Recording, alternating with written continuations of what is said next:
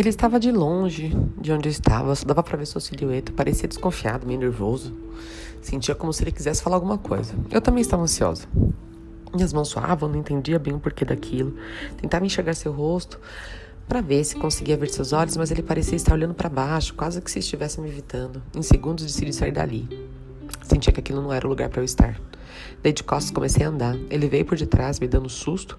Aliás, nem sei como ele conseguiu ser tão rápido, diante da distância em que estávamos. Ele me pegou por detrás, um braço ao redor da minha cintura e outro próximo aos meus peitos. Ele não usava força, mas suas mãos eram firmes. Sentia sua respiração no meu pescoço, estava ofegante, eufórico, nervoso. Palavras que quase não entendia, mas me deixavam completamente fora de mim. Por trás de mim, ele passava seus dedos na minha boca, colocando um deles dentro dela. Eu senti um arrepio percorrendo todo o meu corpo, saindo do peito, escorrendo até minha calcinha. Ele pressionou meu quadril, me fazendo sentir o seu pau através dos shorts. Não sei quando nem como, mas eu já estava sentada no colo dele. Ele chupava meus peitos, me provocava apertando um outro, passando a ponta no bico do meu peito, esfregava minha buceta nos shorts dele e ali a calcinha ia ficando cada vez mais molhada. Ele beijava minha boca quase que fosse me engolir.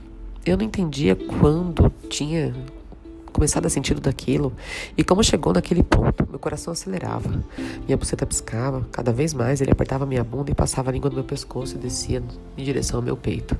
Tinha a sensação de que aquilo era errado, mas não conseguia sustentar essas sensações, parecia que ia explodir. Olhava na cara dele, via então o rosto embaçado, era confuso, que só me dava mais tesão. Ele ria como se estivesse assistindo alguma coisa proibida, se divertia me vendo naquele estado, falava alguma coisa que mais ou menos não soava tão claro. Ei, agora eu vou te tomar para mim. Era isso que eu estava dizendo? Levantou comigo, me fez deitar. Agora eu vou te tomar todinha. Quer tomar? Eu ria da cara dele, que parecia que estava deixando meio irritado. Parecíamos estar bêbados, mas eu sabia que não estávamos. Ele tirava minha calcinha como se estivesse com raiva, era louco. Tudo isso passava em segundos e o fogo me queimava, só fazia querer aumentar. E a partir daí, eu não conseguia mais raciocinar. Eu me entreguei. Eu me lembro muito bem como, como aconteceu. Não lembro de nada. Só sei que estava ali, com a cabeça dele no meio das minhas pernas, ele beijava toda a minha virilha e depois voltava a cair de boca na minha buceta. O jeito que lambia devagar e depois me engolia com mais força me fazia encontercer, pressionando a cabeça dele contra minha buceta. Meu Deus, que delícia. A gente parecia estar numa rua deserta, de noite, no chão, assim com a língua dele percorrendo todo o meu, o meu corpo. Ele apertava meus peitos com as duas mãos, sentia a sua língua passando por toda a minha virilha, por toda a minha buceta e friccionando bem o meu clitóris. Sentia sua língua, seus lábios, me fazia estremecer. Eu estava toda suado, cabelo todo bagunçado e sem querer mais nada na vida ali no meio da rua. E de repente, assim, como quem não mais nada, eu acordei. Mais uma vez, com a calcinha absur absurdamente molhada. Mais um sonho com aquele filho da puta.